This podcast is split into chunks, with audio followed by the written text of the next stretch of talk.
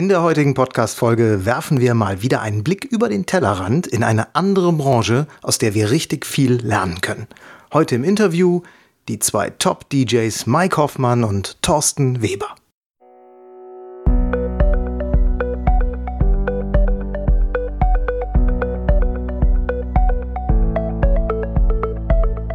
Willst du mehr Erfolg als Zauberkünstler haben? Bessere Shows? Mehr Buchungen? Höhere Gagen? Dann ist der Trickverrat Podcast genau das Richtige für dich. Albin Zinecker und Ingo Brehm von den Zaubertricksern verraten dir hier jede Menge Tipps und Tricks, wie du deine Zauberei erfolgreicher machst. Du findest uns im Internet unter www.trickverrat.de. Hallo zusammen und herzlich willkommen zum Trickverrat Podcast. Hier sind wieder der Ingo und der Albin von den Zaubertricksern. Schön, dass ihr wieder dabei seid. Und wir haben es wieder getan. Wir haben wieder Top-Spezialisten, Experten aus einem anderen Umfeld gefunden und für euch zu diesem Interview, das wir heute führen, vors Mikrofon geholt. Und heute zu Gast im Trickverrat Podcast sind zwei DJs. Und zwar Thorsten Weber und Mike Hoffmann. Die beiden wissen aus der Branche, in der sie sich bewegen, zu erzählen, aber sie wissen vor allem darüber zu erzählen, wie sie mit Zauberern in der Vergangenheit Kontakt hatten. Wir finden es klasse, dass ihr dabei seid. Mike, Thorsten, hallo zusammen. Hallo, danke schön für die Einladung. Freut mich, freut uns, dass wir teilnehmen dürfen. Vielen, vielen Dank der Einladung. Ihr beide seid ja auch im Grunde genommen Entertainment-Dienstleister, wenn man so will. Ähm, ihr seid auch in gewisser Hinsicht Künstler, äh, wie ich finde. Also ein DJ, ähm, der für andere Menschen auflegt und Stimmung sorgt, der ist auch in meinen Augen in gewisser Hinsicht ein Künstler, selbst wenn er keine eigene Musik produziert, sondern weil er ähm, ja mit der mit Emotionen spielt, mit ähm, dem ja, der, der Stimmung, der auf der Tanzfläche ist. Von daher glauben wir, dass ihr einen ganz interessanten Blick auf Veranstaltungen an sich habt und äh, ihr macht ja auch selber einen Podcast, in dem ihr viel über solche Dinge spricht. Da haben wir natürlich auch schon reingehört. Und äh, deshalb wollten wir euch heute einfach auch mal fragen, welche Erfahrungen habt ihr denn so mit Zauberern gemacht bei eurer täglichen Arbeit als DJs? Ja, erstmal erstmal Dankeschön, dass du uns als Künstler oder so, ich habe das jetzt persönlich genommen, mich als Künstler bezeichnest, weil so würde ich mich selber überhaupt nicht betrachten. Ähm, ich bin selbst als Club-DJ und weniger jetzt bei Hochzeiten bin ich so im Kopf her immer noch mehr Dienstleister. Weil dieser künstlerische Aspekt, ich weiß nicht, vielleicht ist es bloß so ein Gefühl, der ist in den letzten Jahren immer weiter in den Hintergrund äh, getreten. Ich, ich kann es ja nicht sagen, woran das liegt, ob das mehr so Chartorientierung des Publikums ist, aber also erstmal Dankeschön für den Künstler. Finde ich super.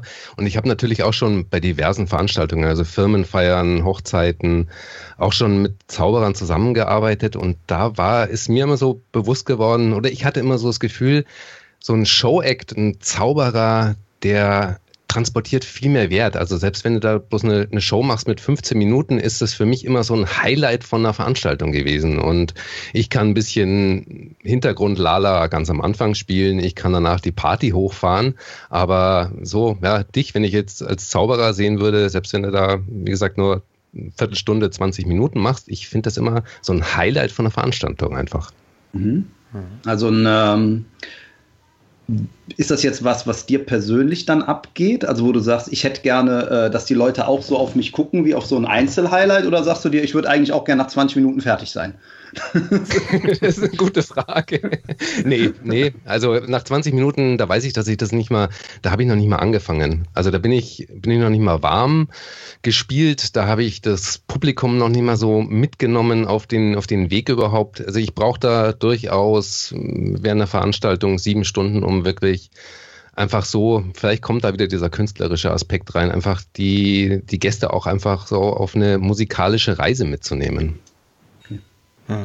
Jetzt sagst du, ähm, das ist eine ganz interessante Perspektive, die du da hast. Du sagst, Zauberer oder andere vergleichbare Performance-Künstler, die sind so das Highlight.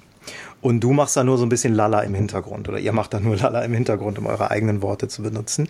Ähm, wir sehen das spannenderweise, wenn wir uns darüber unterhalten, manchmal ganz anders, weil für uns ist äh, eine Veranstaltung, bei der es keine Musik gibt, bei der es keinen DJ gibt, bei der es keine Live-Musik äh, gibt, erstmal ein größeres Problem als eine Veranstaltung, bei der es keinen Entertainment-Act gibt. Und die Frage ist ja, ist das, ist das eher so äh, eure eigene Wahrnehmung von eurer eigenen Wertigkeit, die ihr als DJs mit auf die Veranstaltung bringt, oder ist das auch die Wahrnehmung der Kunden? Da, da, da, da sind wir nämlich der, der, ähm, der Auffassung, dass es eher, eher umgekehrt ist. Das ist ganz interessant. Wie, wie schätzt ihr das ein? Ist das so, so eine Eigenwahrnehmung, die vielleicht ein bisschen ein bisschen konträr geht zu dem, was die Kunden glauben oder was die, was die, was die Feiernden glauben? Oder habt ihr das konkret mal von Kunden gehört? Also ich sehe das zum Beispiel gleich wieder ein bisschen ganz anders. Also ich meine auch, dass der Zauberer ein ganz besonderer Show-Act ist. Das ist so ein Highlight. Das ist was, wo die Gäste ganz gespannt an dem Abend drauf gucken.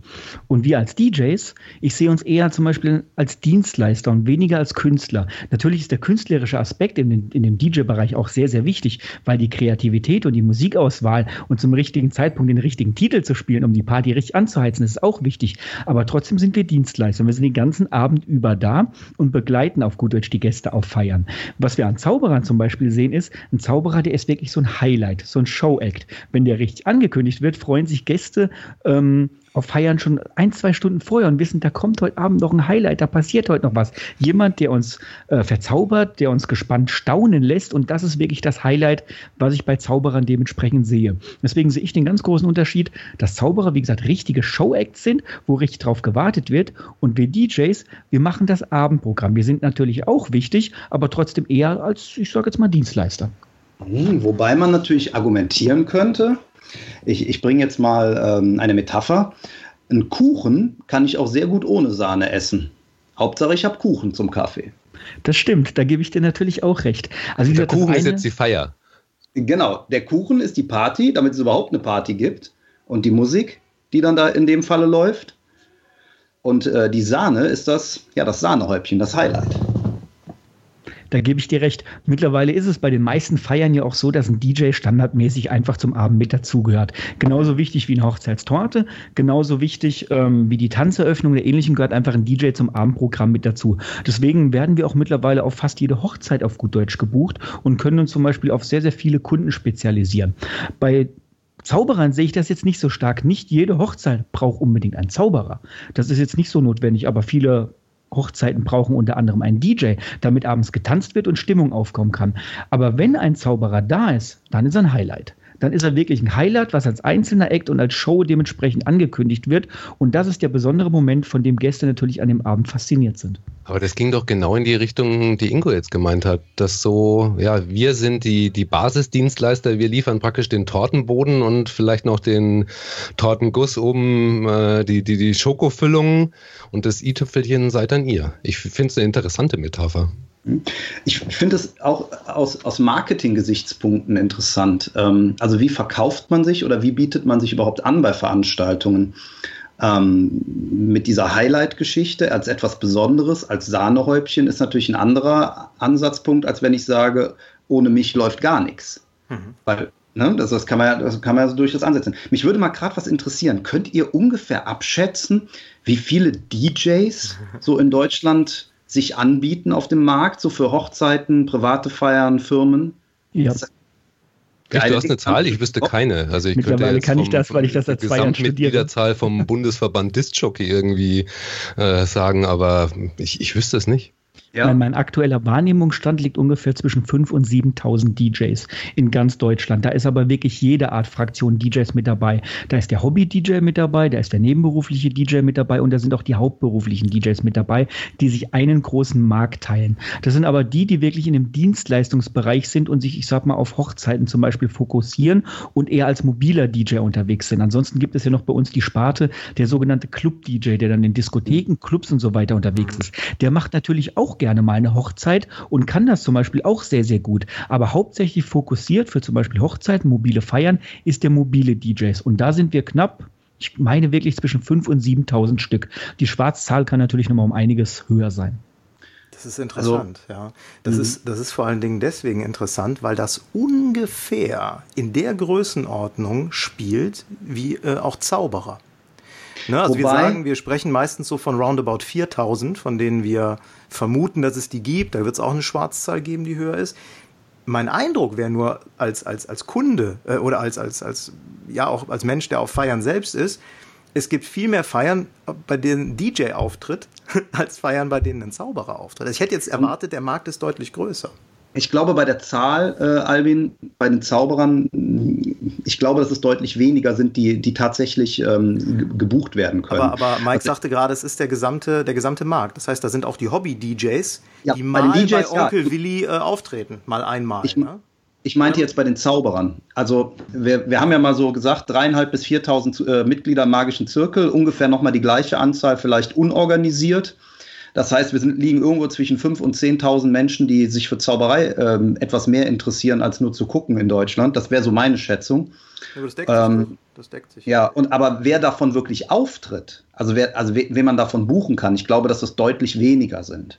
Das wäre der mhm. interessante Aspekt. Ab wann ja. bist du überhaupt ein Zauberer und ab wann bist du Disc-Jockey? Also bist du schon DJ, wenn du einmal bei einer Geburtstagsparty von deinen Freunden aufgelegt hast oder einmal auflegst pro Jahr irgendwo oder mhm. äh, musst du da mindestens 15 Bookings im Jahr haben? Wann glaube, bist du hängt, Zauberer? Das hängt in beiden Fällen hauptsächlich vom Ego ab. das glaube ich. Bei uns Aber in der Definition. Szene bei uns in der Szene, wir unterscheiden zum Beispiel auch ganz deutlich. Wir haben mal vier Oberkategorien in einer unserer Podcast-Folgen für DJs festgelegt und das fängt an von dem Einsteiger, das ist der sogenannte Musikliebhaber. Der hat halt eine sehr, sehr große Musiksammlung und könnte damit auch Feiern bespielen. Das ist dann zum Beispiel Onkel Erwin mit seiner CD-Sammlung. Dann gibt es natürlich den Hobby-DJ, der das einfach zu Spaß an der Freude macht, sich aber trotzdem mit auskennt und vielleicht öfter mal auf solchen Feiern auslegt. Und dann gibt es die nebenberuflichen DJs, die schon in den Berufszweig als DJ eingestiegen sind und es gibt die hauptberuflichen DJs. Und alles, wie gesagt, in der Mobil Immobilienbranche. Wir haben den ganz großen Vorteil oder Nachteil, dass wir eine Branche sind, die wird zunehmend älter, weil der ganze Nachwuchs, der kommt, das sind meistens DJs, die wollen natürlich in erster Linie in Clubs rein, die wollen auf Festivals auflegen und so weiter. Aber kaum einer interessiert sich wirklich dafür, mit 16 bis 20 Jahren, wenn man anfängt mit dem, mit dem ganzen DJ-Geschäft zu sagen, ich möchte irgendwann mal auf Hochzeiten, Geburtstagen und Familien- und Firmenfeiern auflegen. Das kommt eher später dazu, wenn man einfach mal rausfindet, dass das ein Markt ist, in dem man sehr gut von leben kann und auch gut Geld verdienen kann. Aber aber der wahre Fokus liegt in erster Linie auf dem Club und auf dem Festivalbereich. Und ich Für denke mal. Jüngeren Nachwuchs ja, aber ich glaube, ähm, also ich halte immer noch den, den richtigen Ansatz, so wie ich es auch gemacht habe. Fang parallel an. Das eine muss das andere nicht ausschließen. Wenn du im Club auflegen willst, kannst du immer noch das machen. Und wenn du bei Privatfesten viele Erfahrungen sammelst, dann kannst du, kann sich das gegenseitig einfach ähm, befruchten, aufschaukeln. Aber kommen wir nochmal zurück auf die Zahlen wenn das jetzt 4000 Zauberer sind, bei, den, bei der gleichen Anzahl von Hochzeiten, von Veranstaltungen, habt ihr ja eigentlich eine, einen viel höheren Konkurrenzkampf dann eigentlich um ja. diese, weil, weil es ja weniger Aufträge auch sind, weil weniger Zauberer pro Veranstaltung gebucht werden. Das ist so. Ja. ja. Das glaube ich auch. Also ich glaube tatsächlich, dass wir ein, ähm, äh, in der Beziehung einen höheren Konkurrenzkampf haben, sicherlich. Ähm, auf der anderen Seite glaube ich, dass wir natürlich den Vorteil haben, dass wir uns besser voneinander unterscheiden können, zumindest nach außen hin. Mhm.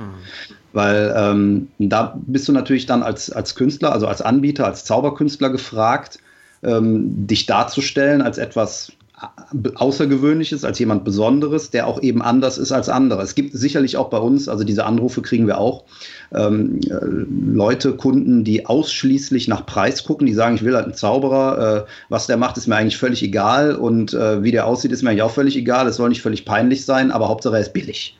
Mhm. So, die, diese Anrufer werdet ihr auch als DJs kennen, da bin ich Natürlich. mir ganz sicher. Mhm. Ähm, aber ähm, ich, ich frage mich nämlich jetzt gerade, äh, wie geht ihr denn mit dem äh, mit dem Konkurrenzdruck um? Wie, wie setzt ihr euch denn ab? Vielleicht können wir da was lernen. Also ich habe da gelernt, aber ich glaube, das ist auch eine Entwicklung. Ich bin jetzt 46 Jahre alt, äh, da habe ich einfach so gemerkt, ich, ich muss niemand mehr irgendwas beweisen. Und das ist für mich das hat, nachdem ich wieder angefangen hatte, nach einer längeren Pause als DJ, äh, hat es irgendwann so, so einen Schalter im Kopf umgelegt, wo ich mir einfach, ich, ich sehe die anderen Kollegen, die da draußen unterwegs sind, nicht, nicht unbedingt als Konkurrenz. Also wenn jemand mit 16 als DJ anfängt oder lass es mit, mit 12, 14 sein, dann, dann ist er keine Konkurrenz für mich im, im Clubumfeld, weil er einfach die Erfahrung nicht hat. Die mhm. Erfahrung wird er, wird er lernen, genauso wie es jeder andere auch gelernt hat, genauso wie ich bei den ersten Hochzeiten sehr viel einfach von meinen ersten DJ-Mentoren mitbekommen habe. Also der, der, hat mir viel gezeigt und deswegen Ich glaube, so im Laufe der Zeit äh, ent entwickelst du auch einfach mehr Selbstbewusstsein. Ich weiß nicht, ob das mit der Erfahrung vom Auflegen herkommt, ob das mit meinem Alter kommt. Irgendwie bin ich da ein Stück weit selbstbewusster geworden. Ich kann natürlich jetzt auch höhere Preise abrufen als früher. Also ich werde nicht mehr irgendwie für 150 Euro mich irgendwo in einen Club reinstellen, weil das einfach, da sage ich, okay, das ist, sorry, aber da bin ich einfach jetzt zu, zu erfahren dafür. Und das macht so ein bisschen was aus. Ja, vielleicht ist es dieses, dieses Bild nach außen, was ich einfach vermittle. So von ich lasse mich nicht mal rumschubsen, sondern ich bin jetzt selbstbewusst genug, mir die Veranstaltungen rauszupicken. Ich sage auch mittlerweile mehr Veranstaltungen ab, wo ich sage so, hm, ich habe Zweifel, ob ich der richtige Disc-Jockey für euch bin. Also du machst dich rar in gewisser Hinsicht. Also du sagst, äh, ja, ja. Ich, ich, ich übertreibe jetzt mal, äh, ich bin etwas so Besonderes, äh, mich, kann man, mich kann gar nicht jeder buchen. Also selbst wenn sie es wollen. Es geht in die Richtung. Also es klingt jetzt ziemlich übertrieben, wie du ja. sagst. So habe ich mir gedacht, so, Uah, nee, so, so bin ich eigentlich gar nicht. Ich bin relativ bescheiden und zurückhaltend, aber es, es trifft schon den Punkt. Ich mache mich so weit rar, dass ich halt nicht mehr zu jeder Firmenfeier und nicht mehr zu jeder Hochzeit gehe, sondern zu, ich pick mir diese Veranstaltungen rauf, wo ich sage, ja, das ist das Brautpaar, da will ich unbedingt hin, weil die genau auf meiner Wellenlänge sind, weil ich schon im Vorgespräch einfach das Gefühl habe, das wird eine richtig tolle Feier. Kurze das Zwischenfrage, lebst du davon? Ja. Äh, zum Teil. Ja. Also noch nicht hundertprozentig. Okay. Ähm, das ist, das ist von der, von der Grundhaltung her natürlich äh, eine richtig tolle Einstellung und auch eine sehr souveräne, wenn man, wenn man sich so aufstellt. Ich frage mich jetzt gerade, du hast, ähm, du hast eine ganz konkrete Anfrage und derzeit lebst du noch nicht vollständig davon, äh, aber, aber, aber fast und du bist ja auch darauf aus, Auftritte zu machen. Zwar die, die dir gefallen, aber du möchtest gerne die Dinger machen, ihr möchtet gerne die Dinger machen, die euch gefallen. Was erzählst du denn dem Kunden jetzt, wenn er sagt, ja hör mal, ähm, ich habe jetzt dein Angebot vorliegen. Jetzt habe ich aber hier auch noch zwei Angebote von DJ Erwin und, und noch so einem Kollegen, der hier um die Ecke ist. Und Mike. DJ Mike. ja, genau, DJ Mike. Und DJ Mike, der 300 Euro billiger ist. Genau, ne? Also, genau. Was, was, was erzählst du dem denn? Weil da kannst du ja einerseits sagen, äh, ja gut, wenn ihr einen billigeren habt, äh, dann, dann, äh, dann nehmt den, weil mich könnt ihr euch eh nicht leisten. Das wäre ja so dieses Haltungsding. Oder ich mache eh nur die Sachen, die mir gefallen. Aber das ist ja ein schwieriges Marketingargument, glaube ich. Ne? Zumindest im Erstkontakt, oder? Da hat Mike natürlich mhm. den, die bessere Antwort drauf, vermarktungstechnisch. Ich würde da, so wie es Ingo beschrieben hat, äh, ja, ziemlich arrogant sagen, so, hm, okay, das, das war, das ist jetzt einfach bloß schon so ein, ein Warnsignal für mich gewesen, dass ich sowieso nicht der Richtige bin. Aber Mike hat da wirklich eine, eine super tolle Antwort auf diese, auf die Frage. Ich gespannt. Ich glaube, glaub, es gibt so ein paar Standardsätze, die man einfach mal so ähm, mit sich mitträgt. Und wenn dann automatisch so eine Frage kommt, hat man automatisch diesen Antwortsatz im Kopf. Den habe ich damals über meine verkäuferische Tätigkeit gelernt. Und mittlerweile benutze ich den auch. Mittlerweile kommen selten solche Anfragen rein von Kunden. Aber wenn trotzdem mal so ein Vergleichsangebot ist, habe ich eine ganz einfache, ganz einfache Antwort. Und die lautet dann wirklich, ähm, vielen Dank für deine Anfrage und auch für den Preis. Allerdings meine bisherigen Brautpaare buchen mich nicht wegen eines günstigen Preises, sondern wegen dem guten DJ-Service, der guten Stimmung und ähm, ja, dem, dem guten Entertainment-Faktor, also dem schönen Abendprogramm und dem guten Service, den ich dementsprechend äh, auf Hochzeiten, auf Hochzeiten leisten kann oder die schöne Stimmung, die ich auf Hochzeiten erzeugen kann. Also du musst diesen Mehrwert natürlich gleich wieder gegenüberstellen, diesen Vorteil dementsprechend rausstellen, weswegen du, ähm, ich sag mal, dieses Mehrgeld natürlich auch wert bist. Das ist ganz, ganz wichtig. Trotzdem muss ich bei uns sagen, wir haben auch einen Markt. Also ich, ähm, ich habe so einen Leitsatz, der sagt auch, wenn du etwas beherrschen willst, dann musst du verstehen, wie es funktioniert. Und das ist ganz wichtig, wenn du den Markt des mobilen DJs kennst, was, was ich zum Beispiel sehr, sehr gut tue, ist einfach der Fall, dass, dass, dass ich weiß, dass es einfach mehr Kunden und mehr Aufträge gibt als DJs. Wir alle mobilen DJs können uns unseren Markt komplett teilen, sodass jeder von uns seinen Kalender komplett voll machen könnte. Bei uns in der Region ist das ganz, ganz stark. Deswegen gibt es bei mir auch kein Konkurrenzdenken, sondern eher ein Miteinander. Der andere, eine kann den anderen unterstützen. Was der eine nicht annehmen kann, kann er aber vielleicht an einen Kollegen abgeben, der diesen Job zum Beispiel gerne spielt. So kann man miteinander harmonieren und auch äh, schöne, schöne Netzwerk auf gut Deutsch schaffen. Und dann kommen natürlich auch Kunden, die zum Beispiel versuchen, den einen DJ gegen den anderen auszuspielen, was gar nicht so leicht ist, weil wir natürlich miteinander auch kommunizieren, wir netzwerken untereinander und so ähm, spielen wir uns eher den Ball zu, anstatt uns gegen, gegenseitig ausspielen zu lassen. Sehr lobenswert. Ich wünsche, das würde bei den Zauberern auch so gut klappen. Ich bin mir, ich bin mir da gar nicht so sicher, wie massiv das bei uns Zauberern der Fall ist, Ingo. Ne? Wir, also ich kann das, wir haben das, wir erleben ja auch äh, durchaus in einem gut funktionierenden Netzwerk auch eine Weitergabe von, von Anfragen. Das erleben wir selber, das machen wir auch selber mit Kollegen. Also das ist das, was Mike auch gerade mhm. beschreibt. Mhm. Äh, ich glaube aber auch, so wie, wie, wie Ingo, darüber hinaus gibt es durchaus die Neider, die sagen, ist mir scheißegal, wie gut die anderen Zauberer meine Freunde sind oder in eurem Fall, wie gut die anderen DJs mit mir vernetzt sind. Ich will den Job da machen, koste es, was es wolle. Und die gehen dann mhm. vielleicht auch mit aggressiven Preisen da rein oder mit, äh, ja, keine Aber ist ja, das ist ja ihr gutes Recht. Ne? Also bei uns also, in der, in der Zauberszene kommt auch öfters diese Diskussion auf, ähm, äh, man macht die Preise kaputt, wenn man für, keine Ahnung, 200, 300 Euro einen Auftritt macht. Ähm, ja, das stimmt. Ähm, das, man macht die Preise kaputt, aber das kann demjenigen, der das macht, grundsätzlich erstmal egal sein. Das ist erstmal das Problem desjenigen, der ähm, den höheren Preis haben will und nicht in der Lage ist, äh, seinem Anfragenden klarzumachen, dass er diesen höheren Preis auch tatsächlich wert ist. Mhm. Also Aber definieren dann nicht eigentlich die, die günstigeren Zauberer so den Markt nach unten und machen das euch dann nicht einfach das, das Leben einfacher? Also so sehe ich das beim, beim also, DJing wir, haben die Erfahrung gerade so in den letzten zwei Jahren gemacht, dass, ähm, dass wir eine, eine Schere haben im Preisbereich, also im Gagenbereich bei den Zauberern. Wir haben einen ziemlich ordentlich besetzten Markt im Bereich unter 500 Euro. Ähm, da, da, treiben sich sehr viele Anbieter rum und da gibt es auch aus meiner Sicht einen großen Bedarf mhm. oder einen, einen, durchaus großen ähm, Kundenstamm, der in das diesem Bereich sucht. Das ist bei uns auch so, ganz genauso. Mhm. Schwierig wird es im mittleren Preissegment. Also wenn du zwischen 500 und 1500 Euro willst, da musst du aus meiner Sicht am meisten arbeiten. Mhm. Ähm, wenn du über 1500 oder sogar besser noch über 2000 Euro Gagen aufrufst, dann hast du dieses Problem nicht mehr. Weil wenn du erstmal an Kunden dran bist, für die diese Gagen grundsätzlich realistisch sind. Das ist definitiv nicht das Hochzeitspaar, das mit 30 mhm. Leuten äh, im Dorfkrug feiert. Ne? Aber wenn du an dem entsprechenden Kunden dran bist, für den zweieinhalb oder auch dreieinhalbtausend Euro oder sogar mehr, das bekommt man auch als Zauberer, wenn man äh, sich gut vermarktet und ein gutes Angebot hat, dann mhm. ähm, hast du dieses Problem nicht mehr. Dann, dann geht es um ganz andere Dinge. Dann geht es nicht mehr ums Geld weil den Leuten ist es egal, ob sie zweieinhalbtausend oder dreitausend bezahlen in der Regel. Ähm, da da geht es um ganz andere Dinge, über die da diskutiert wird. Und die sind dann auch bereit, das haben wir jetzt gerade in der Vergangenheit zweimal erlebt, ähm, wirklich dafür zu arbeiten, ihr Budget zur Not anzupassen, wenn sie nicht wollen. Also nach oben anzupassen?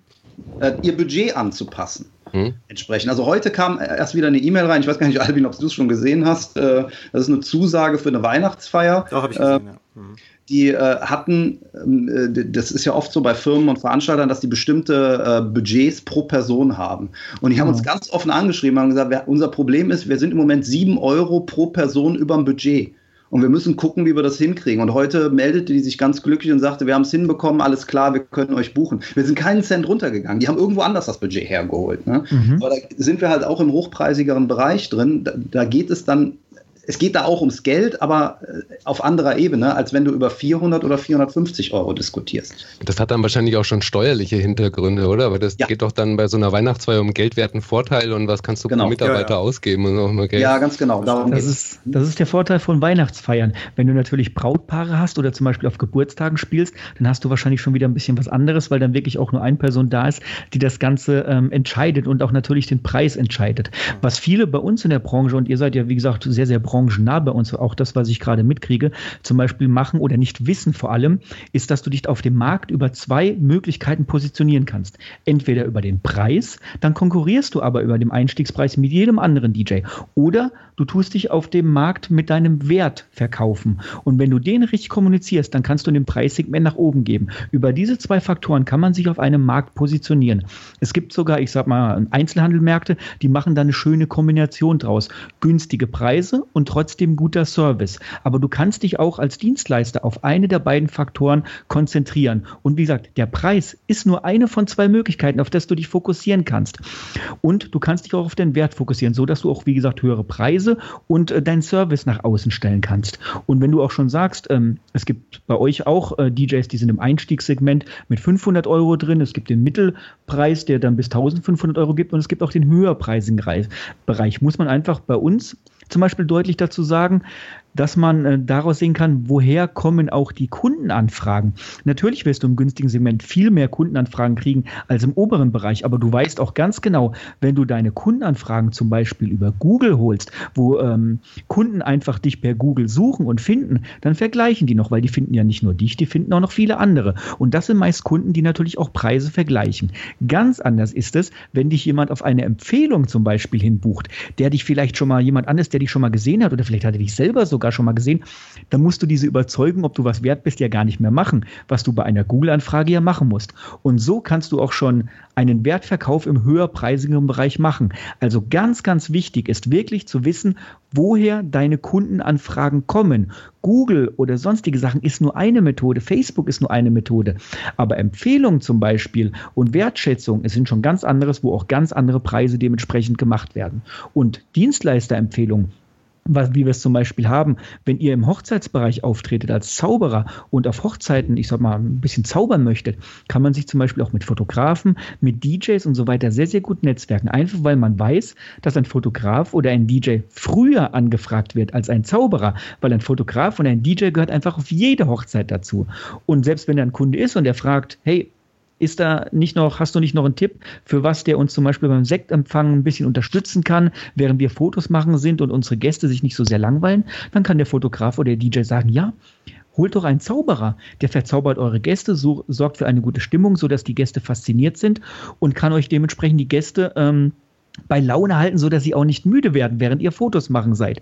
Und schon kommt man auf eine Empfehlung wieder an einen neuen Auftrag rein. Und wenn ihr euch natürlich auch Fotografen oder DJs sucht, die im höheren Preissegment drin sind, weil die werden, die müssen sich ja auch verkaufen und da ist ja schon die Hürde gemacht. Teure Location, teurer Fotograf, teurer DJ. Dann kann man auch von seinem Kunden natürlich ein höheres Budget nehmen. Man muss aber mit diesem erst netzwerken. Und da kommt jetzt der wichtigste Faktor und der lautet, Miteinander ist immer besser als gegeneinander, wenn man sich unterstützen kann, nicht nur branchenintern, sondern auch branchenübergreifend. Ja, mit wem, Wort.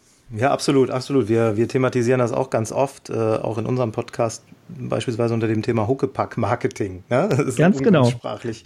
Stimmt, äh, das Wort hat viel besser als Netzwerken. Ne? Klingt, aber, äh, ja. Ja, ist ein bisschen umgangssprachlich, aber es, es, sagt es eigentlich. Und ich glaube mhm. sogar, dass das Potenzial sowohl im Bereich der DJs als auch im Bereich der Zauberer für mögliche Huckepack-Netzwerke äh, mhm. viel, viel größer ist, als man auf den ersten Blick glaubt. Ne? Vielleicht, mhm. vielleicht mal dazu, ähm, mit, welchen, mit welchen Netzwerken, mit welchen Huckepack-Aktionen seid ihr unterwegs? Mhm. Ich habe jetzt ganz neue Netzwerke angefangen mit Locations, ja. weil die Locations sind natürlich eins der ersten Punkte, die überhaupt gebucht werden. Und wenn du dich zum Beispiel mit Locations kooperierst, die in deiner Region sehr, sehr große Hausnummern sind, ich sage mal richtige Events-Locations, Schlösser oder große Sachen mit großen Namen, wo auch jedes Wochenende eine Hochzeit stattfindet und du bei denen in das Netzwerksystem mit reinkommst. Viele Locations haben zum Beispiel eine kleine Infomappe, mhm. wo die dann ihren Brautpaaren, die sich für interessieren, einfach mitgeben. Da sind dann die Menüvorschläge drin, die Bestuhlungsmöglichkeiten, Möglichkeiten oder die Raumoptik. Und es gibt meistens noch ein paar Seiten, wo einfach ein paar Dienstleisterempfehlungen drin sind. Und da sind Empfehlungen drin. Und ich habe da erst ganz kurzfristig mit angefangen, vor einem halben Jahr, mit einer Location. Und es kommen mittlerweile ein bis zweimal die Woche Anfragen von Kunden, die genau in dieser Location feiern und die mich nur durch diese Infomappe kennengelernt haben. Und diese Location ist sehr, sehr hochpreisig, sodass ich natürlich auch hochpreisig mich, verkau mich verkaufen kann. Also ist die Location sehr, sehr starke Anlaufstelle. Wir haben bei uns in der Podcast-Folge mal andere Tipps gegeben, woher man noch Anfragen zum Beispiel im Offline-Marketing generieren könnte. Es gibt ja zum Beispiel auch noch das Standesamt, wo man zuerst etwas abgreifen kann, wenn ein Brautpaar zum Beispiel überhaupt hingeht. Das ist jetzt für Zauberer vielleicht nicht so wichtig, aber Zauberer Zauberer können, wie gesagt, dieses Huckepack-Netzwerk nutzen und auch bei Locations zum Beispiel ähm, mit denen zusammenarbeiten oder mit den Dienstleistern, die einfach vorher angefragt werden. Und das wäre nun mal der Fotograf und zum Beispiel der DJ. Mhm. Also ich glaube, gerade über die Infomappe, äh, die im Standesamt, ich habe das damals in, in Erlangen gesehen, da liegt dann eine Mappe aus mit 40 Dienstleistern und soweit ich mich erinnern kann, war da kein einziger Zauberer vertreten. Also da waren selbst nur drei DJs und ansonsten halt lauter Fotografen, so die üblichen Verdächtigen. Ähm, und wie Mike es gesagt hat, also ich würde da auch gerade in Richtung, wenn, wenn du dich für Firmenfeiern positionieren willst, einfach auch wirklich die, die besseren Locations äh, einfach, ja, einfach mal nachfragen, ob die, ob die auch sowas haben, ob die Standarddienstleister haben. Ich habe eine äh, Sache, da, da mache ich eine Veranstaltung auf einem Schiff und die haben ziemlich viele äh, Firmenfeiern und da bin ich bei denen in so einem virtuellen Verteiler, in so einem PDF-Dokument drin gelandet und seitdem kriege ich da regelmäßig Anfragen für Firmenfeiern. Also das ist, glaube ich, ein interessanter Tipp. Und dann natürlich, ich würde auch erstmal mit Kollegen das ausprobieren. Also das habe ich auch so als Tipp aus unserem eigen, eigenen Podcast mitgenommen, einfach mit anderen DJ-Kollegen zu netzwerken. Und ich bin da einfach auf Hochzeitsmessen hingegangen und habe andere Kollegen angesprochen und seitdem schieben wir uns da auch die Aufträge gegenseitig zu. Mhm bei den, äh, bei den Netzwerken, also vielleicht jetzt nicht im Kollegenumfeld, wobei auch da, äh, wie überzeugt ihr äh, die Netzwerkpartner, dass die euch vermitteln? Spielen da Provisionen eine Rolle oder geht es einfach nur um den höheren Wert, den dann auch zum Beispiel eine Location den anfragenden Hochzeitspaaren zum Beispiel äh, gegenüber erbringen kann? also ich mache das komplett ohne Provisionen. Mhm. Ich mache das auf, auf Gegenseitigkeit. Also wenn ich merke, so ja, mit dem DJ-Kollegen, da, da weiß ich, dass der, dass der gut ist, was der kann, dann schieben wir uns die Aufträge gegenseitig zu. Mit, mit Locations, da habe ich auch noch niemals irgendwie was über Provisionen besprochen. Nee. Das heißt, mhm. ihr taucht da auf und sagt, hallo, ich bin ähm, DJ, wahrscheinlich der Zehnte, der da mittlerweile auftaucht, gar nicht böse gemeint. Äh, nehmt euch mit in die Veranstaltungsmappe, nehmt mich mit da rein oder wie ist der Überzeugungsprozess da? Das funktioniert natürlich gar nicht. Also wir als DJs sind ja jedes Wochenende unterwegs und das heißt, wir haben auch öfter mal Locations, in denen wir mehrfach spielen. Und wenn wir mehrfach dort gespielt haben und uns das Personal oder der Chef zum Beispiel schon öfter gesehen hat und wir auch positiv in Erinnerung gekommen sind, haben wir ja schon so einen Fuß in der Tür auf gut Deutsch drin. Und dann fragen wir einfach mal irgendwann. Entweder fragen wir die oder die fragen uns. Besonders wenn wir noch Lobs zurückgeben und auch vielleicht vielleicht gewisse Hausregeln beachten. In der Location, wo ich jetzt in der Infomappe drin gelandet wird, wurde ich zum Beispiel von der Location gefragt, einfach weil die gesagt haben, du machst immer super eine super Stimmung, deine Brautpaare sind super zufrieden mit dir und die feiern hier Riesenpartys, machen wir uns auch noch einen mega Zusatzumsatz und du beachtest unsere Hausregeln und du kennst sie. Wir müssen nicht mit jedem neuen DJ immer wieder unsere Hausregeln kommunizieren, sondern du kennst sie, du kommst und mit dir zu arbeiten ist einfach sehr, sehr einfach, weil du einfach alles schon weißt. Und deswegen haben die mir angeboten, in die Infomappe als Empfehlung mit reinzukommen.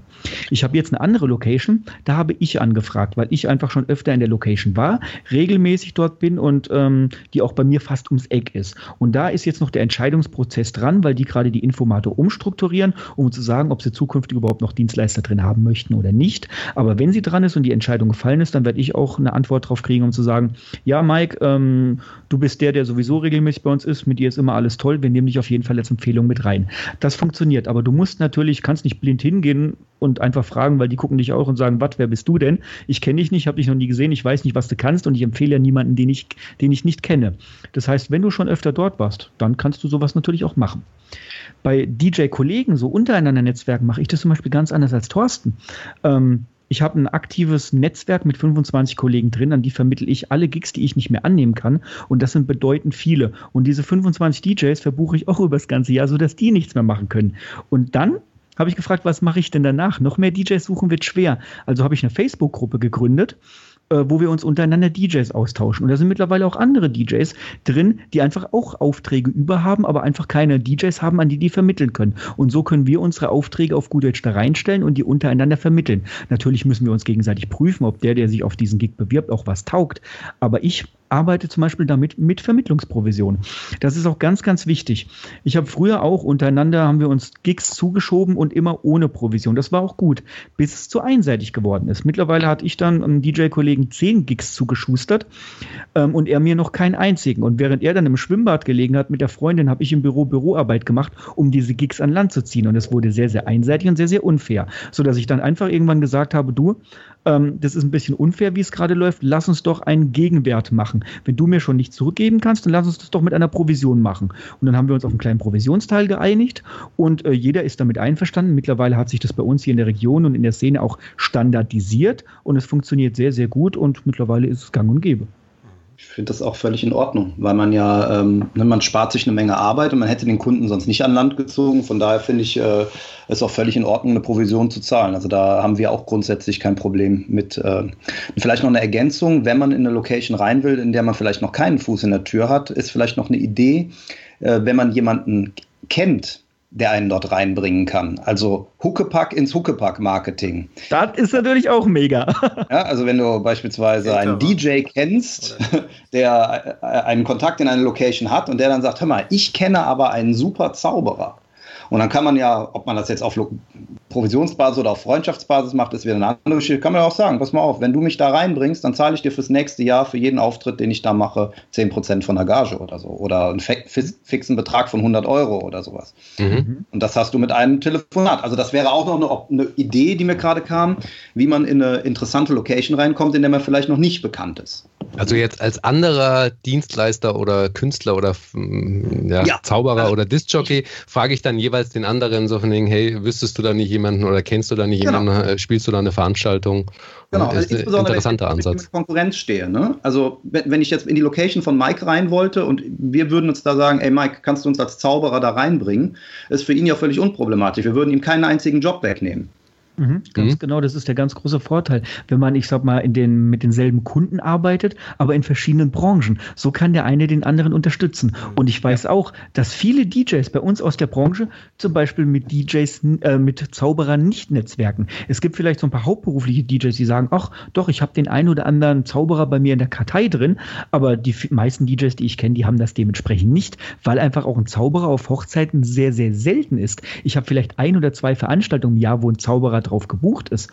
Ähm, aber wie gesagt, ihn aber aktiv zu empfehlen, einfach als, als kleiner Show-Act oder ich sage es mal am Tischzauberei, um einen Sektempfang zum Beispiel zu unterstützen, also nicht als Hauptakt für den Abend, weil Dafür sind wir als DJs gebucht. Aber zum Beispiel, wie gesagt, als Support für Sektempfang, für Gäste unterhalten, für Tischzauberei oder sonstiges, wäre das zum Beispiel auch eine gute Möglichkeit. Außer natürlich der Kunde sagt, hey, kennst du noch einen Zauberer, wir wollen heute Abend noch mal eine mega Zaubershow von zwei Stunden haben, dann wäre das natürlich auch von Vorteil. Aber es passiert bei uns sehr, sehr selten. Ich glaube, das ist sogar äh, etwas, was man richtig Mehrwert äh, stiftend dem Kunden auch aktiv verkaufen kann. Beispielsweise nach dem eigenen Abschluss. Also ich stelle mir gerade rein als Gedankenspiel äh, das Telefonat mit dem Kunden vor. Äh, wir sind zum Deal gekommen, der sagt, alles klar, passt, Zauberei ähm, äh, auf unserer Veranstaltung ist gut. Warum dann nicht am Ende fragen, ich verfüge über ein großes Künstlernetzwerk, Entertainer-Netzwerk. Kann ich da noch was für Sie tun? Haben Sie schon einen DJ? Haben Sie schon Live-Musik? Haben Sie schon äh, einen Caterer etc. pp? Weil manchmal sind die Kunden vielleicht gar nicht so weit, wie man glaubt. Ne, dass die also mhm. durchaus noch Leistungen suchen. Und was bin ich denn für ein großartiger Partner für den Kunden, wenn ich dem das auch noch vorschlage? Ne? Ja, die Frage höre ich auch bei, bei vielen Veranstaltungen, auch im privaten Umfeld immer wieder so. Von wegen, hättest du dann nicht nur noch eine Idee für, was, was machen wir nach dem Sektempfang oder so? Also das, mhm. das müsste ich gar nicht mal fragen oder ich könnte, so wie du es jetzt, ich weiß nicht mehr, wie du es formuliert hast, einfach so schön vorwegnehmen, solche Fragen schon. Ja, ja. Oder man kann es natürlich auch ein bisschen unterschwelliger machen und sagen, ähm, schönen Dank für die Buchung. Ähm, ich schicke Ihnen gleich noch per E-Mail meine Broschüre, zehn Tipps äh, für eine gelungene Hochzeitsparty. Äh, da können Sie mal reingucken. Da habe ich so ein paar Erfahrungen reingepackt, äh, die ich so äh, in den letzten Jahren als DJ mitgenommen habe. Und ganz am Ende würde ich Ihnen auch mal empfehlen, schauen Sie mal rein. Das sind ein paar echt Top-Dienstleister noch aus der Region. Also wenn Sie zum Beispiel noch einen guten Caterer suchen oder einen Zauberer, ähm, da sind richtig gute Leute bei. Und dann macht man das so rein, hier Zauberer Fizzellini, der Top-Act zur Unterhaltung beim Sektempfang und Caterer sowieso, das die besten Schnittchen und Canapés oder wie auch immer im die äh, Idee ist super geil. Ich finde die Idee mega. Das ist auch was, was bei mir zum Beispiel für 2018 auf meiner To-Do-Liste mit draufsteht, weil ich habe so, einen äh, so ein kleines PDF-Dokument, was jedes Kunde, was jeder Kunde, was der von mir ein Angebot bekommt, mitgeschickt wird. Das ist mein sogenannter Musikwunschbogen. Da sind meine sämtlichen Musikrichtungen drin aufgelistet, wo der Kunde sich einfach ankreuzen kann, von was will er ein bisschen mehr haben, von was will er ein bisschen weniger haben. Vielleicht ist auch eine Musikrichtung drin, die er zum Beispiel gar nicht haben will. Dann kann er sie einfach getrost durchstreichen. Ja, die ist auch wirklich nur dafür da, dass ich den Geschmack von dem Kunden kennenlerne und einfach sehe, äh, ist der eher im rockigeren Bereich angehaucht, ist der eher im, im Schlagerbereich angehaucht oder möchte er eher ein bisschen mehr Hausmusik haben, dass ich mich auf so eine Feier einfach drauf einstellen kann. Und am Ende dieser Dokumente tue ich zum Beispiel ein Upselling betreiben. Das heißt, ich tue noch sonstige Sachen verkaufen, wie ein Mikrofon, ein Außenlautsprecher, eine ambiente Beleuchtung für die Saalbeleuchtung. Und jetzt habe ich zum Beispiel vor, da noch zwei Seiten dran zu hängen und dann auch Dienstleister als Upselling auf gut Deutsch zu verkaufen. Und die Dienstleister über diesen äh, über diesen Musikwunschbogen auf gut Deutsch mitzuvermitteln. Weil jeder Kunde, der ein Angebot von mir kriegt, der erhält auch automatisch diese Mappe. Und wie gesagt, Locations machen das ja sowieso schon lange so und wir Dienstleister können auch mit sowas arbeiten. Ja. Leute, wer da jetzt nicht mit, äh, mitnotiert, der ist selbst schuld. Ne? Ja, das ist, sich sein äh, eigenes Netzwerk aufbaut. Ja, na klar. Vor allen Dingen das, was du gerade beschreibst, Mike, das ist ja. Ähm das, das ist so eine Art, äh, also wir bezeichnen das manchmal als Over-Delivery noch so ein Stück weit. Ne? Das heißt, genau. nach dem Abschluss, wenn eigentlich schon alles in trockenen Tüchern ist, noch zusätzlich dieses PDF rüberschicken. Ne, was du mhm. dann hast. Das ist einerseits eine Möglichkeit fürs Upselling. Andererseits, selbst wenn das Upselling nicht stattfindet, wird der Kunde denken, oh, das ist ja mal, das ist ja mal ein Dienstleister hier. Ne? Der gibt mir Tipps, der interessiert sich wirklich für mich. Und du hast das natürlich ganz toll äh, oder ihr könnt es ganz toll über diesen Musikwunschbogen tarnen, sage ich mal in Anführungszeichen, was ja für euch wirklich eine Mehrwertinformation für die Veranstaltung ist, können wir Zauberer aber doch auch. Mal ganz ehrlich. Und mhm. äh, ich sag mal, du hast natürlich dann ähm, ein Gefühl für die Atmosphäre, die sich der Kunde wünscht, musikalisch, aber mhm. selbst wenn du äh, das nicht hättest, kriegst du das ja auf der Veranstaltung raus. Das heißt, wenn wir das jetzt auf die Zauberer mappen würden, warum schicken wir dem Kunden das nicht auch? Äh, Zum Beispiel. In, in, irgendeiner Form. Und wir fragen etwas ab, was wir auch wirklich liefern können in Augen des genau. Kunden. Es ist aber ein echter Mehrwert. Der interessiert sich wirklich für mich. Der will das im genau. Vorfeld wissen. Das ist total geil. Also du willst ja jetzt nicht genau. unbedingt einen Zaubertrick-Wunschbogen dann nee. so, ich will nee. keine durchgesägten Frauen auf meiner Veranstaltung nee, sehen. Das vielleicht nicht, aber, aber ähm, es kann in andere Richtungen gehen. Publikumsinteraktion hm. in bestimmter Art und Weise. Äh, wollen Sie was ganz Besonderes? Wollen Sie was Romantisches? Wollen Sie was Individuelles? Genau. Gerade bei uns im Firmen, im Businessumfeld. Wir stellen diese Fragen ja sowieso. Wir ja, stellen genau. die ja sowieso. Aber stell sie doch vorab in einem Bogen, damit man einfach schon was hat. Ich muss auch offen und ehrlich sagen, dieser Bogen ist meist gar nicht ausschlaggebend für die Feier, sondern wir DJs sind so erfahren, wir haben den Blick an dem Abend für die Gäste und die Tanzfläche und entscheiden da, wo die Musik ist. Sondern das Ding ist einfach nur ein, ein Mehrwert, um den Kunden von mir zu überzeugen und ihm einfach das Signal zu geben, da ist ein DJ, der interessiert sich für mich, meinen Musikgeschmack und meine Musikwünsche. Der ist nicht wie alle anderen DJs, die einfach kommen und irgendwelche Musik runterspielen, sondern der will genau wissen, was wir wollen. Und das ist auch das, für den wir gerne halt auch mal 200 bis 300 Euro mehr ausgeben. Also dieser Musikwunschbogen, ob der ausgefüllt ist oder nicht, im Endeffekt mache ich meine Arbeit sowieso an dem Abend. Ähm, es werden natürlich ein paar wichtige Sachen drin notiert, die ich, mit denen ich aber mit dem Kunden vorher sowieso nochmal in einem persönlichen Gespräch drüber spreche. Aber es ist eine Sicherheit und ein Abschluss. Und ich biete, wie gesagt, nochmal Zusatzverkäufe, Upselling mit an und man kann auch ein Over-Delivery mit anbieten, wie man, wenn man zum Beispiel Dienstleister mit reinnimmt. Du hast es jetzt angesprochen, dass sich die Hörer Notizen machen sollen bei den ganzen Tipps. Ist es bei euch in der Zaubererbranche dann genauso oder ähnlich wie in der DJ-Branche, dass ihr seid ja jetzt was Besonderes. Ihr habt einen Podcast, ihr habt Top-Webseiten, wo ich mir dann schon denke, so wow. Erlebt ihr das auch, dass ihr euch mit diesem Angebot schon mal von 80 Prozent äh, der Zaubererkollegen irgendwie abheben könnt? Also ich, ich glaube, dass grundsätzlich der Look, den man in seiner Eigenvermarktung kommuniziert, also die Verpackung eigentlich, auch maßgeblich dafür verantwortlich ist, ob ein Kunde eher bucht bei mir als bei Zauberer Toni, der sich nicht so professionell, nicht so souverän, nicht so liebevoll und mit animierten GIFs und vielen Farben. genau. Ne? Das die haben wir auch immer gerne, gerne als Beispiel. Ja? Wir ja, haben so drehende Spiegelkugeln auf, dem, auf den, auf den DJ-Webseiten. Die, die gibt es bei uns auch, ja, ja. Der, der Hase, der immer wieder aus dem Zylinder guckt. Ne? Hoch genau. Das gibt es. Ne? Ich, ich, könnte jetzt nicht sagen, ob das 80 Prozent sind. Ne? Oder ich könnte da generell keine Zahl hinterlegen. Aber ja, es gibt einen Großteil, ähm, die vermarkten sich einfach nicht so, wie sie es könnten ne, wo vielleicht sogar das eigentliche Produkt, das abgeliefert wird oder auch die Personality des Künstlers, die auf der Veranstaltung auftaucht, besser ist als das, was vermarktet wird. Deswegen haben wir äh, im Podcast äh, Trickverrat ja auch häufig äh, Tipps zum Thema Vermarktung, wir haben Tipps zum Thema Webseite etc. pp drin, weil ich glaube schon, dass das entscheidend ist. Wir haben eine spannende ähm, Erfahrung gemacht, nachdem wir ähm, äh, den, den, den Wettbewerb damals gewonnen haben, deutscher Meister geworden sind. Da haben wir das natürlich für die Vermarktung eingesetzt. Ähm, den Titel und wir haben äh, gleich äh, zu dieser Zeit die Webseite so ein bisschen renoviert. Ne? Wir haben die ein bisschen professioneller gemacht, weniger verspielt, mhm. straightere Fotolooks draufgebracht und so weiter. Und da hatten wir tatsächlich Rückmeldungen äh, von, von einzelnen Kunden, wo es teilweise auch nachher gar nicht zum Auftrag gekommen ist, die aber gesagt haben, äh, ja, wir haben sie nicht gebucht, weil wir haben gedacht, wir können sie uns eh nicht leisten. Das heißt, wir haben, ohne dass wir das Produkt aktiv vorgestellt hätten, den Eindruck erweckt, dass das hochwertiger ist, hochpreisiger ist. Die Frage ist immer, will man das? Ne, das ist ja auch immer, mhm. wie willst du letztendlich ankommen? Aber es ist ein Beweis dafür, dass die Art und Weise, wie du dich vermarktest, wie du dich auf Webseite, Flyer, vielleicht auch im persönlichen Gespräch vermarktest, dass die eine Rolle für die Kunden spielt. Das wird bei euch dasselbe sein. Es ist ja. sehr, sehr wichtig bei uns. Also ich kriege auch regelmäßig Kundenanfragen und in dieser Kundenanfrage stehen dann solche kleinen Sätze drin. Ähm, ich wollte Sie mal loben für Ihre ausgesprochen gute Webseite. Sehr informativ, sehr toll. Oder andere schreiben mir rein, allein Ihr Blog macht schon äh, Lust darauf, mit Ihnen zu feiern. Solche Sachen kommen rein. Also es ist sehr, sehr wichtig, wie du dich über deine Webseite und dein Marketing verkaufst. Ich kriege auch so Nachrichten zum Beispiel, alleine ihre Bilder und Videos auf Instagram laden schon dazu ein, mit ihnen feiern zu wollen.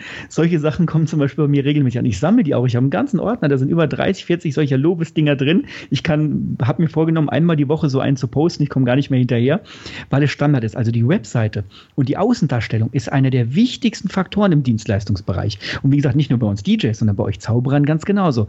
Weil ein Kunde, der heutzutage einfach googelt und ein bisschen vergleichen möchte, der möchte sich natürlich auch darüber informieren, wer ist derjenige, der das ist. Und wenn der dann auf so eine eine Webseite kommt, die in den 80er oder 90er Jahren stehen geblieben, wo der GIF animierte Hase aus dem Zylinder guckt, ja, das findet ihr auf 100 anderen Webseiten wahrscheinlich auch. Aber ein schönes Image-Video, wie es ihr, ihr es zum Beispiel auf eurer Webseite auch anbietet, das zeigt einen Eindruck, wer ihr seid, wie ihr aussieht, wie ihr redet, wie es aussieht, wenn ihr, wenn ein Gast bei euch mit dabei ist. Wie finden eure Shows auf der Bühne statt? Wie äh, wird ein, ein Zaubertrick zum Beispiel dargestellt? Wie wird zum Beispiel auf einer schwebenden Frau der Stuhl unten dran weggezogen, was ich bei euch gesehen habe?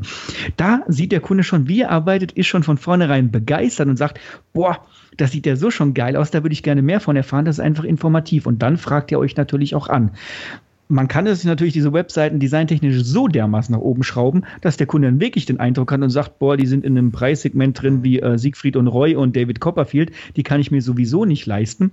Äh, das ist ganz klar, deswegen eher so auf einem humanitären, mittelständigen Bereich, ich sage mal, äh, kann man das beschreiben. Vielleicht nicht die Kunden unbedingt mit Sie anreden, sondern vielleicht doch eher das Du sägen, dass, das, dass man von vornherein schon Sympathie ist und auf einer, auf einer Wellenlänge auf gut oder auf einer Linie ist. Das ist eine gute Möglichkeit, sich einfach da noch ein bisschen in den Durchschnitt mit reinzupressen, obwohl man sehr hohe, sehr qualitativ hochwertiges Material auf der Webseite hat. Mhm. Ich würde jetzt mal, weil ich glaube, wir müssen auch langsam in Richtung Ende kommen, aber eine Frage brennt mir noch wahnsinnig auf der, auf den, auf der Zunge. Und zwar, wir haben jetzt so ganz viel über Vorteile und welche Möglichkeiten wir haben. Ich würde euch jetzt gerne mal beiden die Frage stellen, ähm, worauf seid ihr bei uns Zauberern eigentlich neidisch? Wenn ihr äh, das hättet, was wir haben, was würdet ihr rausstellen, wenn ihr Zauberer wärt? Weil ich finde die Frage deshalb so interessant, weil es ist ja immer schwierig, sich selber zu sagen, ah, welchen Wert biete ich denn eigentlich? Was ist denn an mir Besonderes? Wenn jemand von außen guckt, ist es was ganz anderes. Und deshalb äh, würde ich jetzt gerne mal wissen, was würdet ihr da machen, wenn Gerne ihr eine doch. Stelle wärt? Also wenn ich einen Zauberer von außen sehe, bin ich immer sehr, sehr neidisch auf einen Zauberer, auf seine, auf seine Darbietungskanz. Das ist dieser Wow-Effekt, dieser Überraschungseffekt, dieser Begeisterungseffekt. Innerhalb von Sekunden aus nichts, mit, mit was, mit dem man gar nicht gerechnet hat, ein Highlight draus zu machen. Und das kann man natürlich gegenüberstellen. Man kann zum Beispiel, nur, nur mal so als Beispiel über seine Facebook-Seite, mal so ein kurzes Video zum Beispiel machen, wenn man einen Zaubertrick vorführt, wenn man jemanden überrascht, weil das ist sehr, sehr faszinierend, auch im Marketingbereich. Aber auch wenn man, wie gesagt, sich ähm, Kunden gegenüber zum Beispiel sehr, sehr gut darstellen möchte. Einfach mit der Illusion und mit dem, mit dem Zaubern nach draußen zu gehen und den Kunden schon in, in kleinen Teaser-Videos, in, in Worten oder in kurzen Videos einfach schon zu überraschen. Und ich als DJ sehe das bei euch dementsprechend auch immer so. Das hätten wir auch gerne. Einfach zu überraschen. Wir wissen ja alles, die Leute wissen ja schon, wir spielen halt ein bisschen Musik ab. Trotzdem versuchen wir mit unserem Programm abends auch ein bisschen zu überraschen, die Stimmung nach oben zu jagen, Songs zu spielen in dem Zeitpunkt, mit dem gerade keiner gerechnet hat, wo auf einmal auch alle schnell sagen, boah, ist das geil, jetzt haut er diesen Titel raus. Das ist unsere Möglichkeit, das zu machen.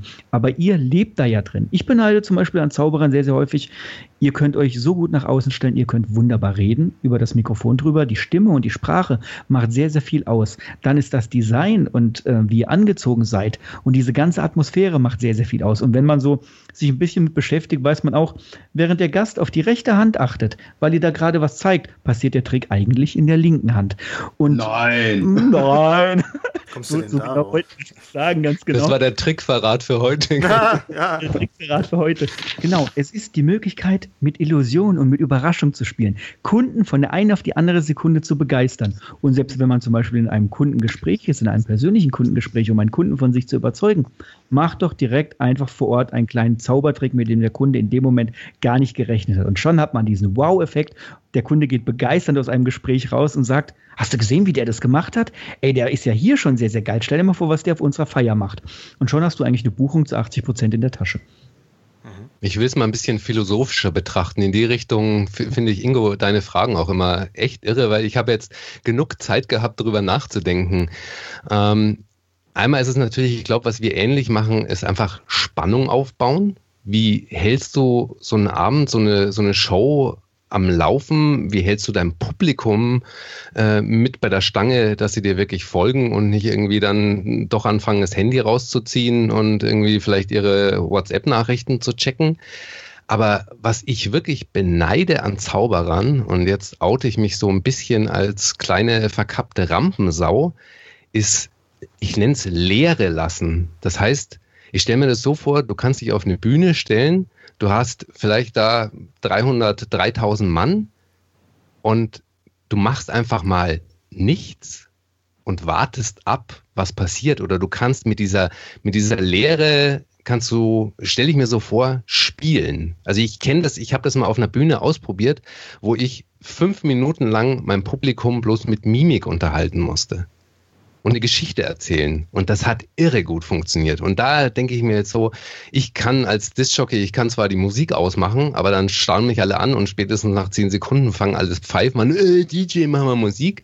Aber ich denke, euch hängen die Leute eher so an den Lippen und fressen dir vielleicht mehr aus der Hand. Du musst auch bedenken, die Aufmerksamkeitsspanne bei Gästen, bei Zauberern ist ganz anders als bei uns DJs, weil man bei dem Zauberer immer denkt, wenn man jetzt aufs Handy guckt, verpasst man den Trick, weil er nicht genau weiß, wann er passiert. Aber bei uns DJs. Ja, die Aufmerksamkeitsspanne ist ja identisch, aber dann ja, aber haltet ihr wahrscheinlich ab. besser die, die, die Spannung Nein, nach oben. Wir spielen Musik ab und bei der Musik kennt der, der Gast dementsprechend ja schon das Lied. Der weiß, dass die Disco Boys dreieinhalb Minuten laufen und wissen genau, wie der Song abläuft. Da kannst du auch mal kurz auf dein Handy drauf gucken und mal was checken. Bei einem Zauberer, den du aber nicht kennst und du nicht genau weißt, was der jetzt macht und eh schon Spannung aufbaut, hast du Angst, auf dein Handy zu gucken, weil jeden Moment dieser Trick passieren könnte und du verpasst ihn dann einfach. Ja, ich meine gar nicht die Voraussagbarkeit, sondern einfach diese, diese Leere im Raum einfach stehen lassen, einfach mhm. nichts tun.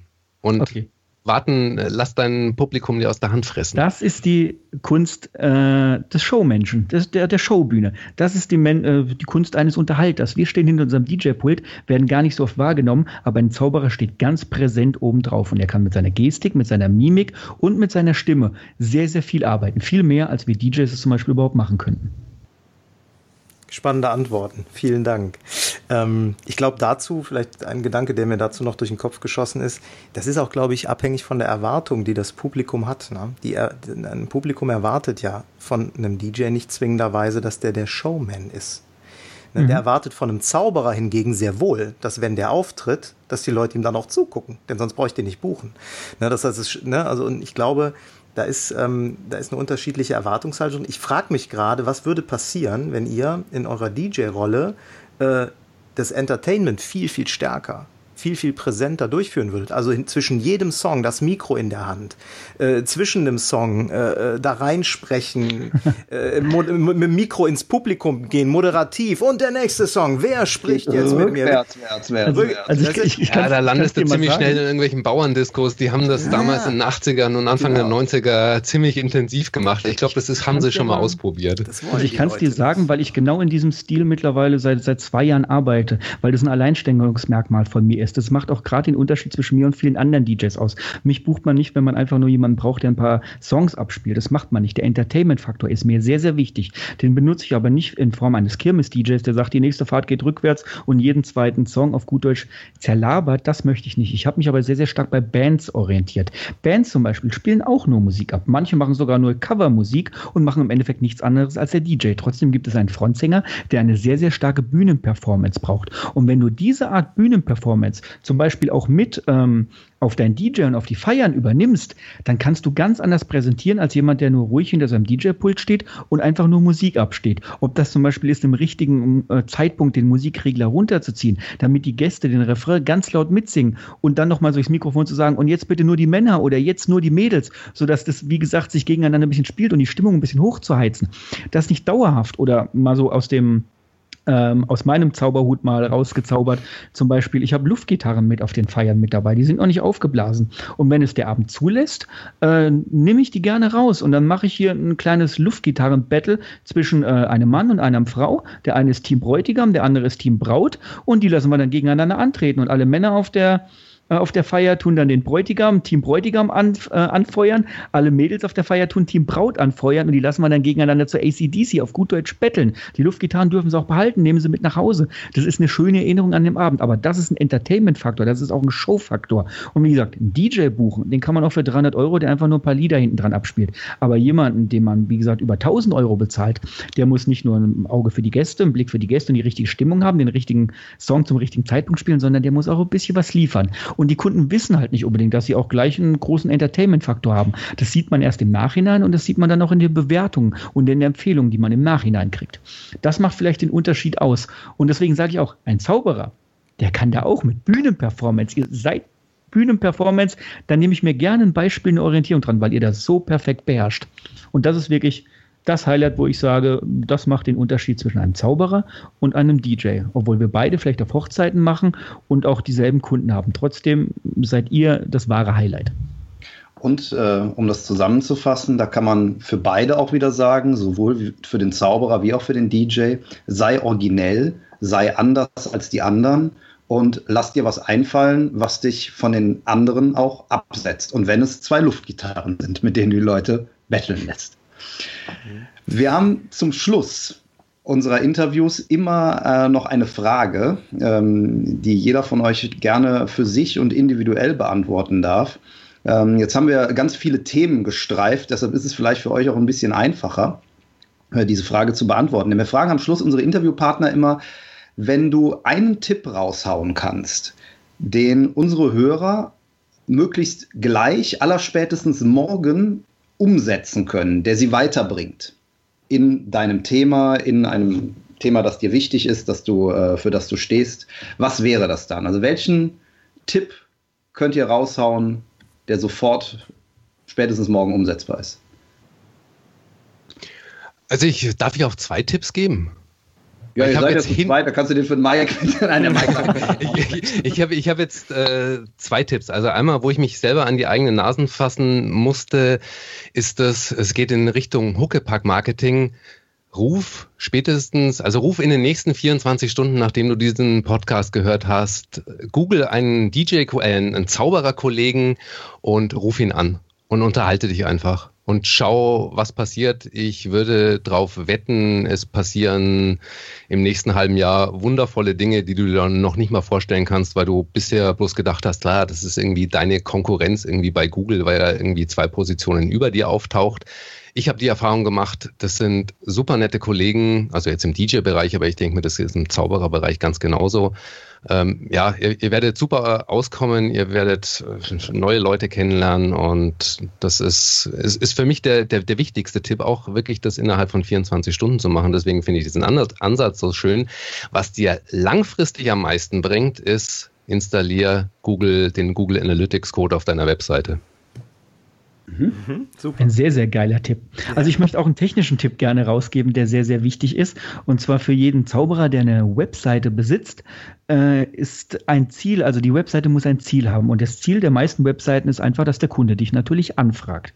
Und dann ist das Wichtigste, mach es dem Kunden so einfach wie möglich und zwar über dein Kontaktformular. Entweder hast du eine Telefonnummer drauf, wo er dich anrufen kann, oder er fragt dich zum Beispiel über dein Kontaktformular an. Und das Kontaktformular muss dann so simpel und so einfach wie möglich gemacht sein. Das heißt, du kennst es bestimmt, du bist auf anderen Webseiten unterwegs und dir gibt es ein Kontakt- oder Anfrageformular, das hat 15 Spalten. Da will derjenige alles von dir wissen und du trägst alles Stück für Stück ein, verbringst Minuten damit, drückst auf Absenden und vielleicht kommt noch eine Fehlermeldung, weil du irgendwas vergessen hast. Zumindest ärgerst du dich und machst dann frustrierend die Seite zu. Und und das soll dir mit deinem Kunden ja nicht passieren.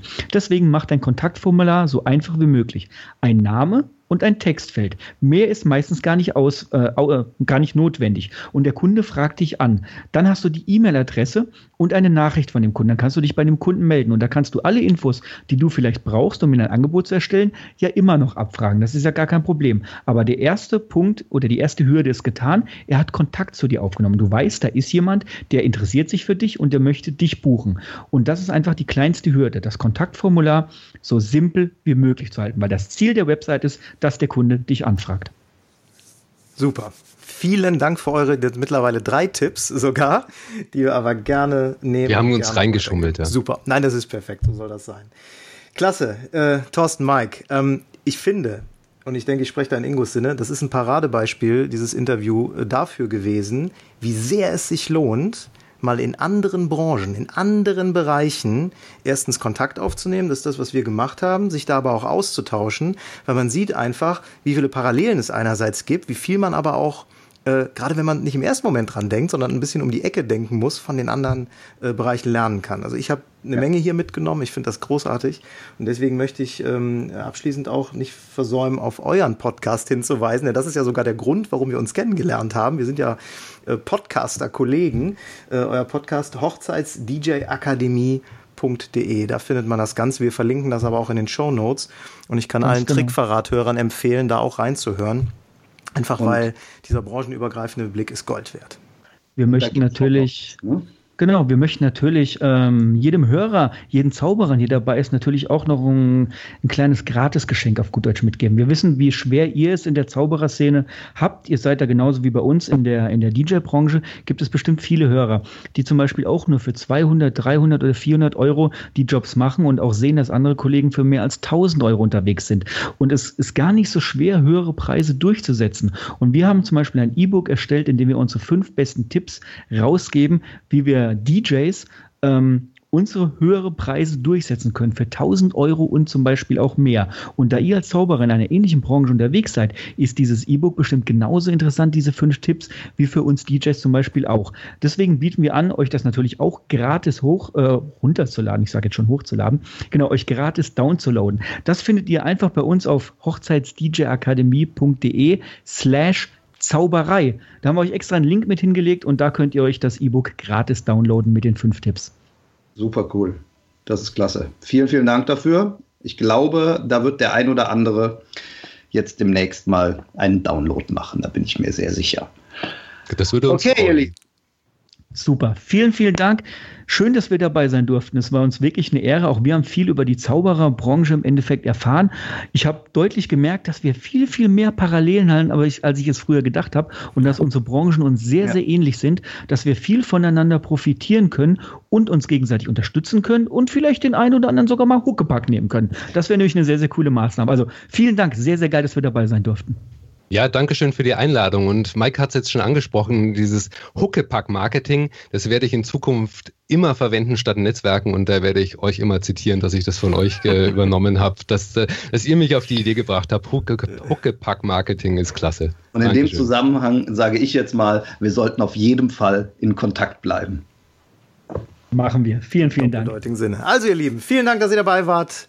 Und an unsere Hörer da draußen, bis zum nächsten Mal. Tschüss. Tschüss. Ciao. Ciao. Und schon sind wir wieder am Ende der heutigen Folge angekommen und wir hoffen sehr, dass es dir gefallen hat. Wir als Künstler freuen uns natürlich besonders über deinen Applaus. Aber da wir deinen Applaus hier auf dem Podcast leider nicht hören können, kannst du uns applaudieren, indem du uns eine 5-Sterne-Bewertung bei iTunes gibst. So hilfst du, diesen Podcast noch vielen weiteren Zauberern zugänglich zu machen. Das klappt nur mit einer 5-Sterne-Bewertung so richtig gut. Vielleicht möchtest du uns ja sogar eine Standing Ovation geben. Dann wäre es klasse, wenn du eine Rezension schreibst oder auf unserem Blog oder unserer Facebook-Seite einen Kommentar hinterlässt.